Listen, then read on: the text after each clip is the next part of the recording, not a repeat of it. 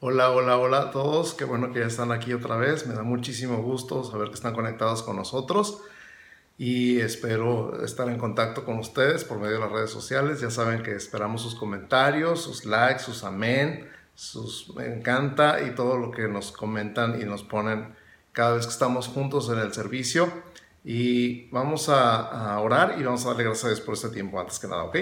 Padre, en el nombre de Jesús, Gracias por tu palabra, gracias por lo que tú nos quieres enseñar, gracias por lo que podemos aprender en este día, todos juntos, aunque cada quien en su casa, pero todos recibiendo la misma palabra y tu Espíritu Santo que está en todas partes, uniéndonos, estamos juntos en este momento en un solo espíritu, en un solo corazón, en un solo propósito, que es aprender y recibir de ti y también es darte toda la gloria, toda la honra y todo el poder y toda la alabanza por siempre, porque tú eres nuestro Dios, Eres nuestro Padre Celestial y nosotros amamos y somos felices de estar conectados contigo.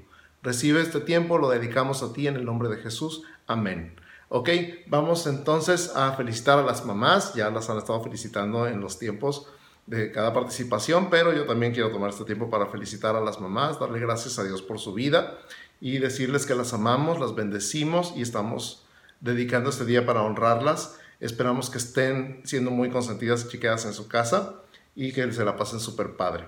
En segundo lugar, estamos en el segundo domingo de esta nueva serie. El pastor Enrique la inició con este tema de para provecho y hablando de la manifestación del Espíritu, 1 Corintios 12 dice que la manifestación del Espíritu es para provecho. ¿Para provecho de quién? Para provecho de toda la iglesia, no de unas cuantas personas. Y de eso se trata esta serie. Y de hecho de eso se trata todo el año, la manifestación. El año de la manifestación Hemos estado hablando de la visión, hemos estado hablando de la espera, hemos estado hablando del cumplimiento y en este mes de mayo vamos a estar hablando de la manifestación del Espíritu, comenzando con esta idea que comenzó el pastor Enrique la semana pasada, es para provecho de la iglesia, es para provecho de todos, para edificar a Dios, para edificar a la iglesia, perdón, y para glorificar a Dios. La frase completa es glorificar a Dios y edificar a la iglesia, tal es como está en nuestro manual de red enlace. Vaya, me estoy haciendo bolas madres el día de hoy. A lo mejor voy muy rápido. Déjenme bajar un poquito la velocidad, porque cuando estoy acelerado hablo muy rápido y luego me empiezo a tropezar conmigo mismo. En fin, el día de Pentecostés es el 31 de mayo. Ese día celebramos el derramamiento del Espíritu Santo en la iglesia primitiva y el nacimiento de la iglesia como tal, ya que es el Espíritu Santo el que nos hace estar en comunidad, nos hace estar en un solo sentir, en un solo corazón, valga la redundancia, en un solo espíritu. Y entonces vamos entendiendo un poquito más de la manifestación del espíritu, no nada más para nosotros, sino para nuestra iglesia y nuestra primera iglesia que es nuestra casa. Aquí es donde vamos a, primero Dios y con la ayuda del Espíritu Santo, a mezclar los dos temas, el Día de las Madres y la manifestación del Espíritu. Entonces, en 1 Corintios capítulo 12 se mencionan nueve dones que representan la manifestación del Espíritu en nuestra vida.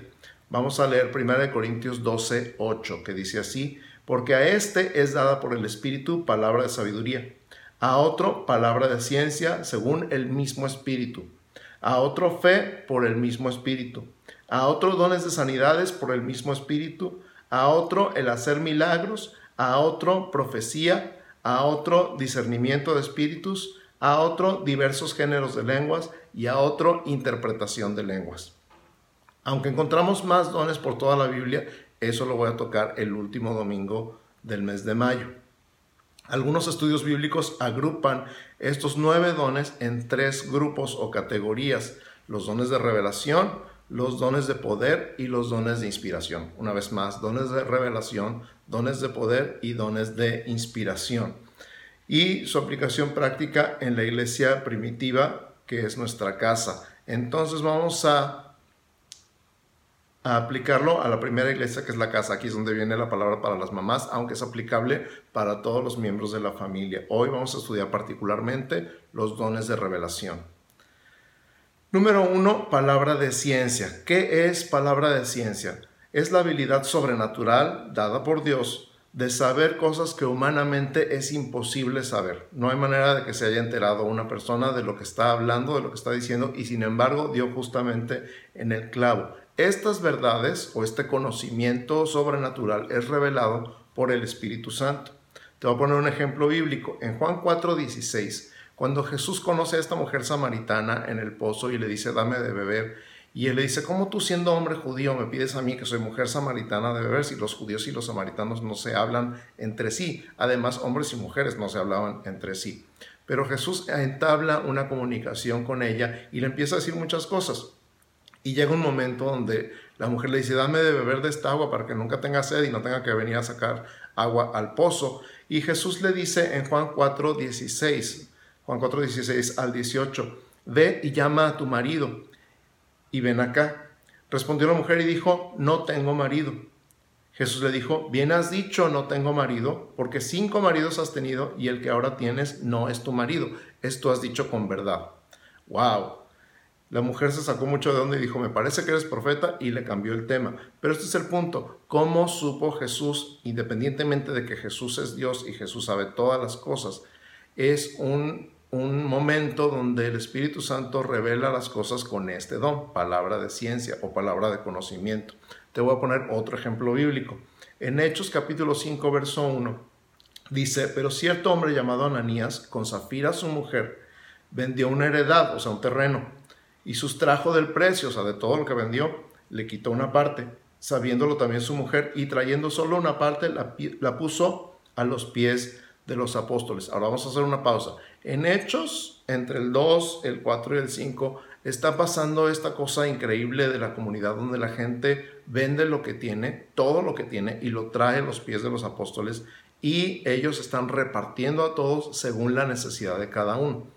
Ahora, no había ningún problema en que sustrajeran una parte del terreno. El problema es que estaban diciendo que estaban trayendo todo lo que tenían. Entonces, en el verso 3 dijo Pedro, Ananías, ¿Por qué llenó Satanás tu corazón para que mintieses al Espíritu Santo y sustrajeses del precio de la heredad?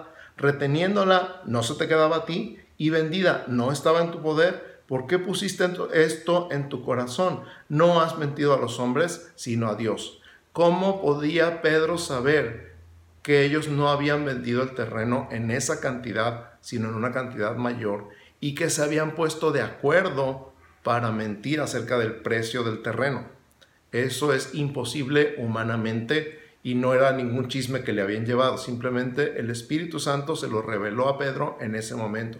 Estas personas estaban mintiendo acerca del precio en el que habían vendido su terreno y estaban presumiendo que estaban trayendo el total de la venta del terreno a la iglesia para que se repartiera a todos según la necesidad de cada uno. Ese fue el problema y así fue como fueron descubiertos porque el Espíritu Santo lo reveló. Ahora te voy a poner un ejemplo actual. Una mamá le sirve la comida a sus hijos.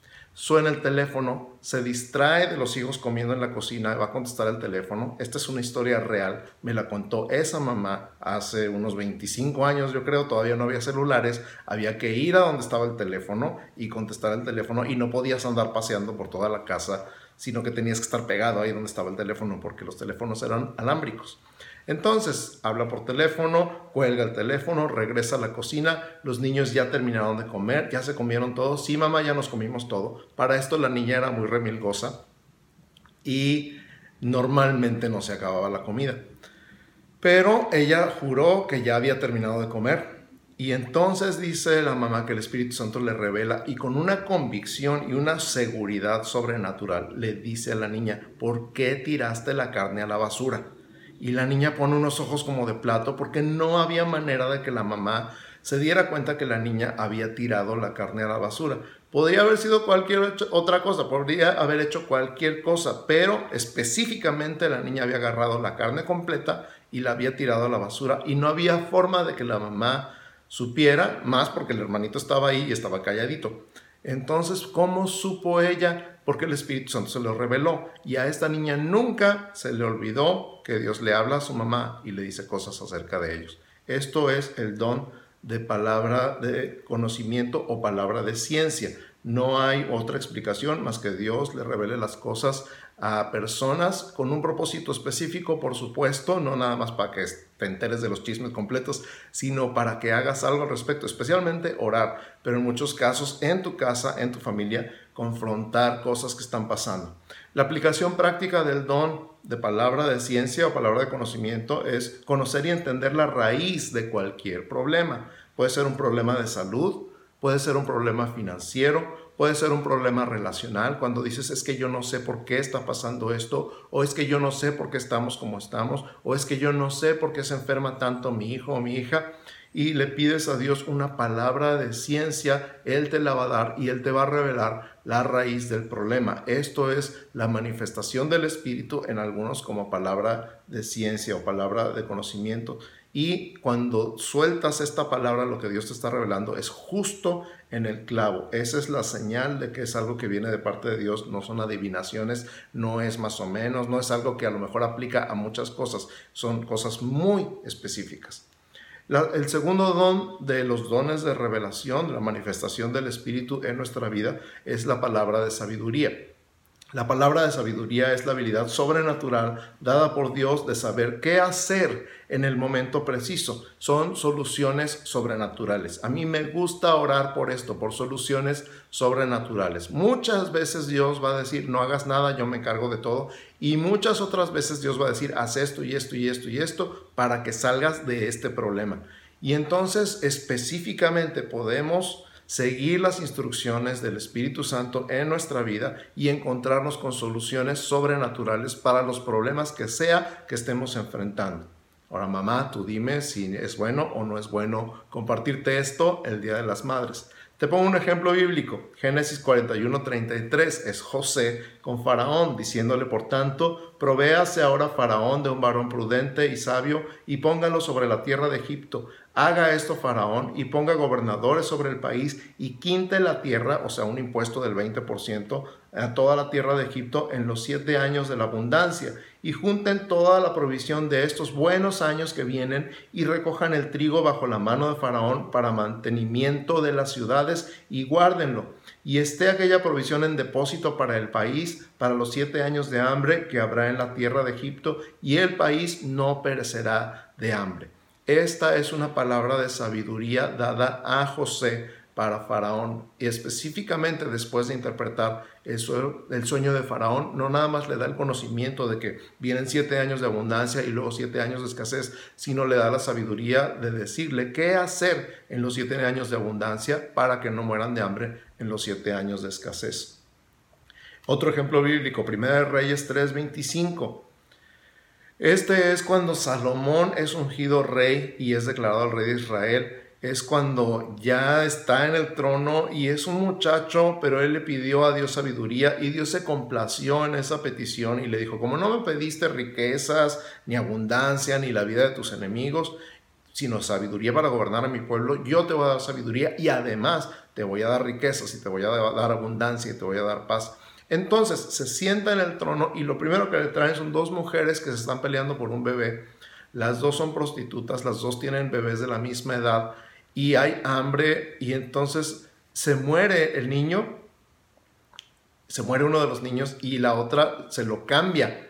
Y entonces están discutiendo delante del rey diciendo las dos que son la mamá del niño vivo y que la otra es la mamá del niño muerto. Y no hay manera de saber, no se puede saber, pero Salomón ya recibió sabiduría de parte de Dios y entonces dice, tráiganme al niño y tráiganme una espada y vamos a partir al niño en dos y le vamos a dar la mitad a cada quien. Y entonces una de las dos mamás se conmueve por su niño y dice, no, no, no, no, regálaselo a la otra, que se quede con ella pero que viva. Y entonces Salomón le dice, denle al niño a esta, porque esta es su madre. ¿Cuál? La que tuvo compasión del niño, porque la otra decía, no, sí, vamos a partirlo y ya nos lo quedamos cada quien la mitad automáticamente no solamente Salomón, sino toda la corte supieron quién era la mamá del niño. Y todo el mundo se quedó asombrado y fue un caso comentado en toda la corte y en toda la ciudad de Jerusalén y en todo Israel de la sabiduría que Dios le había dado a Salomón. ¿Por qué? Porque Salomón la pidió, se la pidió a Dios. Así que, como dice Santiago, si te falta sabiduría, pídesela a Dios, el cual la da abundantemente y sin reproche. Así que mamá, si te falta sabiduría, pídesela a Dios. Papá, también, si te falta sabiduría, pídesela a Dios, el cual la da abundantemente y sin reproche. Un ejemplo actual. Una mujer platicaba con su amiga mientras tendía la cama de su bebé, su bebé saurio de 15 años. El niño nunca hacía la cama, nunca recogía su cuarto, tenía todo un reguero. Y la mamá, con toda la calma del mundo, ella tan feliz, le recogía el cuarto a su bebesaurio de 15 años para que el niño no se molestara en, recoger, pero que tampoco el cuarto estuviera regado. La amiga que estaba de visita se queda viendo a su amiga recogiendo el cuarto de su bebesaurio y le dice, ¿qué estás haciendo? Y dice, pues recogiendo el cuarto del niño, el niño. Y entonces la amiga lo único que le dice en una palabra de, sabiduría es, pobre esposa. Y con eso la desarmó completamente, tuvo que bajar las manos y se quedó en shock, literalmente se quedó parada en shock y diciendo, nunca había pensado en eso. Nunca había pensado en el daño que le estaba haciendo a mi hijo y a su futura familia al hacer lo que estoy haciendo ahorita. Eso es lo que pasa cuando una persona recibe una palabra de sabiduría. Queda desarmado todo argumento porque la sabiduría de Dios es infinita y siempre da en el clavo y nunca se equivoca. Así que si quieres hablar con sabiduría en tu casa, si quieres hablar con sabiduría con tu esposo, con tu esposa, con tus hijos, pídele a Dios sabiduría y pídele a Dios una palabra de sabiduría para cada vez que vayas a abrir la boca, especialmente en los temas delicados de familia. En la aplicación práctica, la palabra de ciencia te muestra el problema. La palabra de sabiduría te muestra la solución. Escúchalo otra vez. La palabra de ciencia te muestra el problema. La palabra de sabiduría te muestra la solución. Es maravilloso recibir sabiduría de lo alto en el momento que se necesita en lugar de darle vueltas y vueltas y vueltas al mismo asunto, ¿te ha pasado? Vueltas y vueltas en la cama y no puedes dejar de pensar en el problema, pero tampoco encuentras una solución. En lugar de estar así por horas, por días, por semanas, por meses y a lo mejor por año, pídele a Dios una palabra de sabiduría. Ora, ponlo en manos de Dios y luego estate atento a lo que Él te quiere decir. Entonces, los dones de revelación, la manifestación del Espíritu en nuestra vida, en este tiempo son eh, los dones de revelación que estamos estudiando el día de hoy, son palabra de ciencia, palabra de sabiduría y el número tres, discernimiento de espíritus. Discernimiento de espíritus es la habilidad sobrenatural dada por Dios de distinguir entre las cosas de Dios y las cosas del diablo, la luz y las tinieblas, el bien y el mal, la verdad y la mentira, la honestidad y la hipocresía.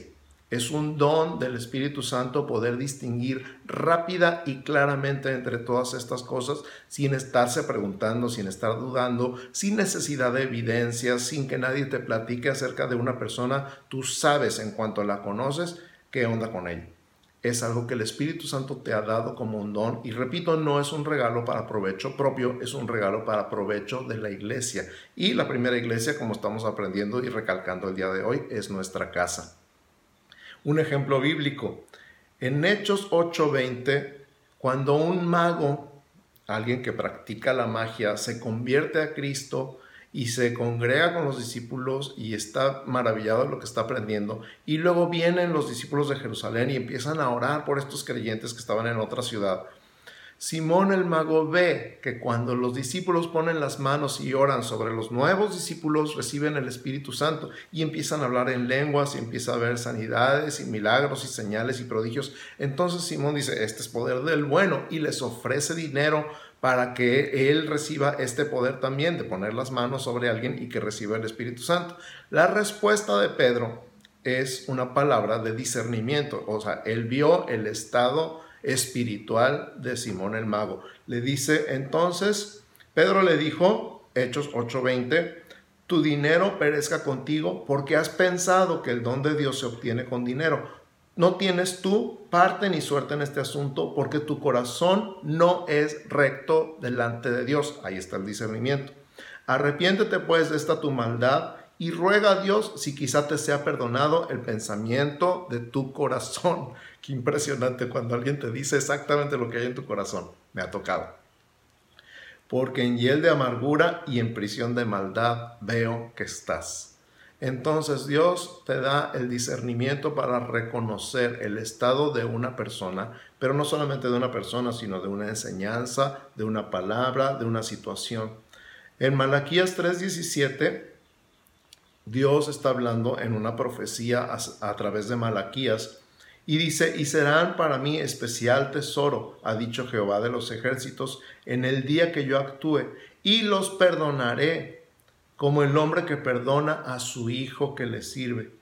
Entonces os volveréis y discerniréis la diferencia entre el justo y el malo, entre el que sirve a Dios y el que no lo sirve.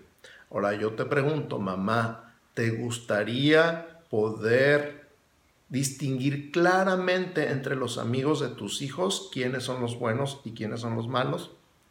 ¿Te gustaría poder saber en un instante de los amigos de tus hijos quién sirve a Dios y quién no lo sirve? Algunos dices, ay, no, nomás con la cara de verlo, ya sé que no lo sirve, pero ojo, porque Dios no ve la apariencia, Dios ve el corazón. Entonces, no nos vayamos a equivocar que nomás por la cara de malandro que tiene alguno de los amigos de tus hijos, ya lo estás juzgando. Esto es algo completamente distinto y no tiene nada que ver con la apariencia, tiene que ver con el corazón de la persona. Dios nos puede mostrar el corazón de las personas y también el corazón de las enseñanzas y de la misma manera el corazón de las situaciones que estemos enfrentando. Entonces, ejemplo actual, esto también me lo contó la mamá hijo, esos amigos tuyos con los que andas no son buenos, no te juntes con ellos. Ese amigo tuyo en particular, fulanito de tal, me da muy mala espina. Ay, amá, usted siempre con esas cosas. Un tiempo después, amá, estoy detenido, yo no hice nada, lo único que hice es que andaba con estos amigos y con este amigo en particular y llegó la policía y nos agarró a todos. Y pues ándale, amá, ven por ti. No más porque andaba con el amigo ese que dijiste. Dios prevé y Dios previene y Dios avisa con anticipación a los papás que onda con la gente con la que se juntan sus hijos.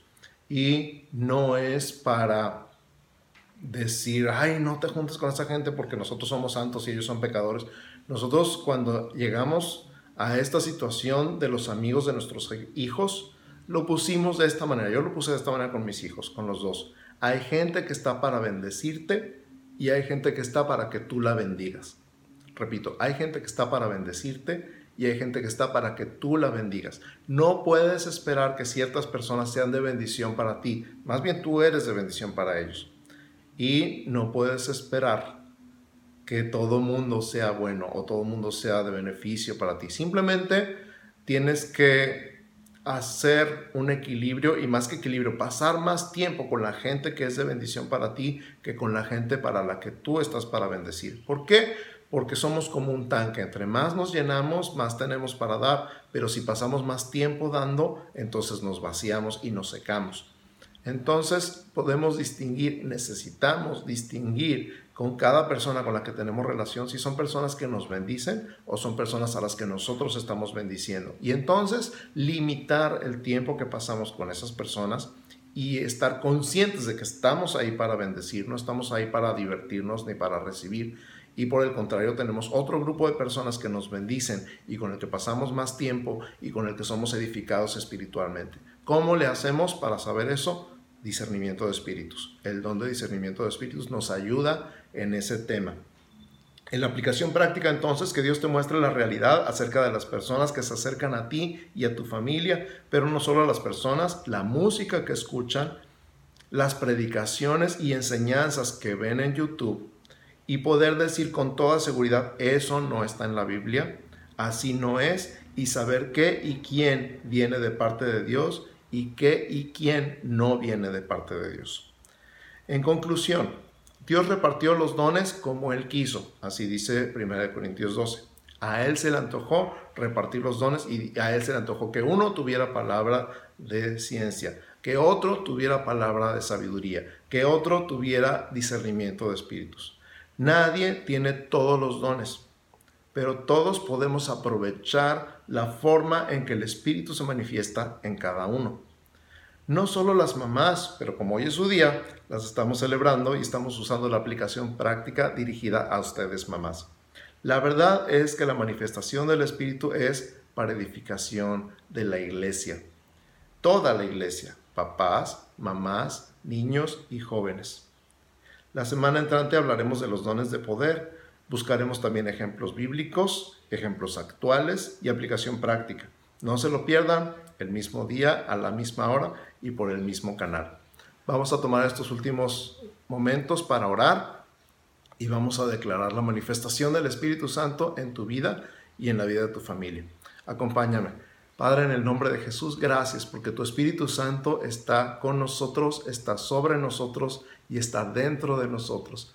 Y tu Espíritu Santo se manifiesta de muchas maneras y de diferentes maneras en cada uno. Tú quisiste hacerlo así, que nadie tuviera todos los dones, sino que pudiéramos apoyarnos unos a otros, pudiéramos descansar unos en otros y pudiéramos hacer equipo unos con otros. Qué mejor, Señor, que ver esto no solamente en toda la iglesia, sino adentro de nuestra casa. Reconocer los dones que tú has dado a cada miembro de nuestra familia y poder apoyarnos en esos dones, poder consultar, pedir opinión, buscar la sabiduría, orar juntos y pedir dirección a tu Espíritu Santo para cualquier decisión que tengamos que tomar en casa.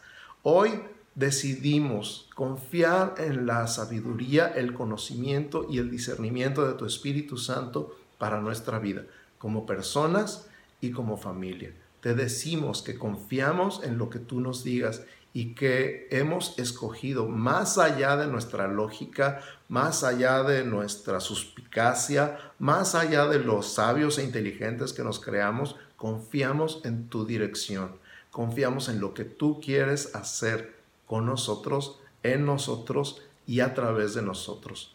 En el nombre de Jesús, gracias Espíritu Santo, gracias por morar en nosotros, gracias por rodearnos, gracias por estar sobre nosotros, gracias por tu unción, gracias por tu dirección y gracias por los dones que has derramado en cada uno de nosotros.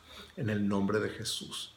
Y ahora, si tú nunca le has entregado tu vida a Cristo, si tú no sabes de qué estoy hablando. A lo mejor es la primera vez que ves esta transmisión. A lo mejor la vas a ver en el futuro, no en el día que se está publicando por primera vez, pero no le has entregado tu vida a Cristo, no has recibido el perdón de tus pecados, no sabes que Jesús murió en la cruz para pagar el precio de tus pecados, para que tú pudieras tener vida eterna.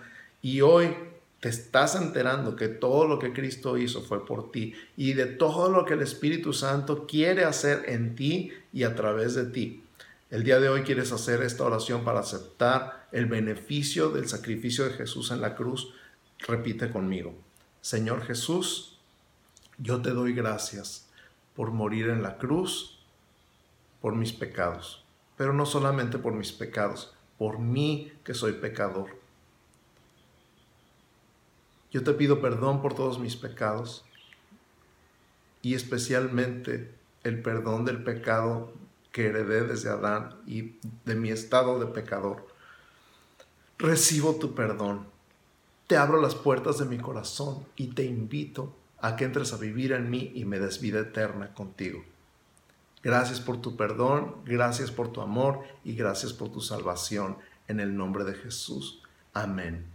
Si es la primera vez que hiciste esta oración, la Biblia dice que has nacido de nuevo, así que anota este día en tu calendario, en donde puedas, como el día que volviste a nacer. Delante de Dios eres como un niño recién nacido, tienes la inocencia de un niño recién nacido y más. Todos tus pecados han sido perdonados, toda tu historia, todo tu pasado, la historia de tu familia, todo queda atrás. Dice 2 Corintios 5, 17, si alguno está en Cristo, nueva criatura es las cosas viejas pasaron, y aquí todas son hechas nuevas. Y el día de hoy tú estás en Cristo. Felicidades y bienvenido a la familia de Dios.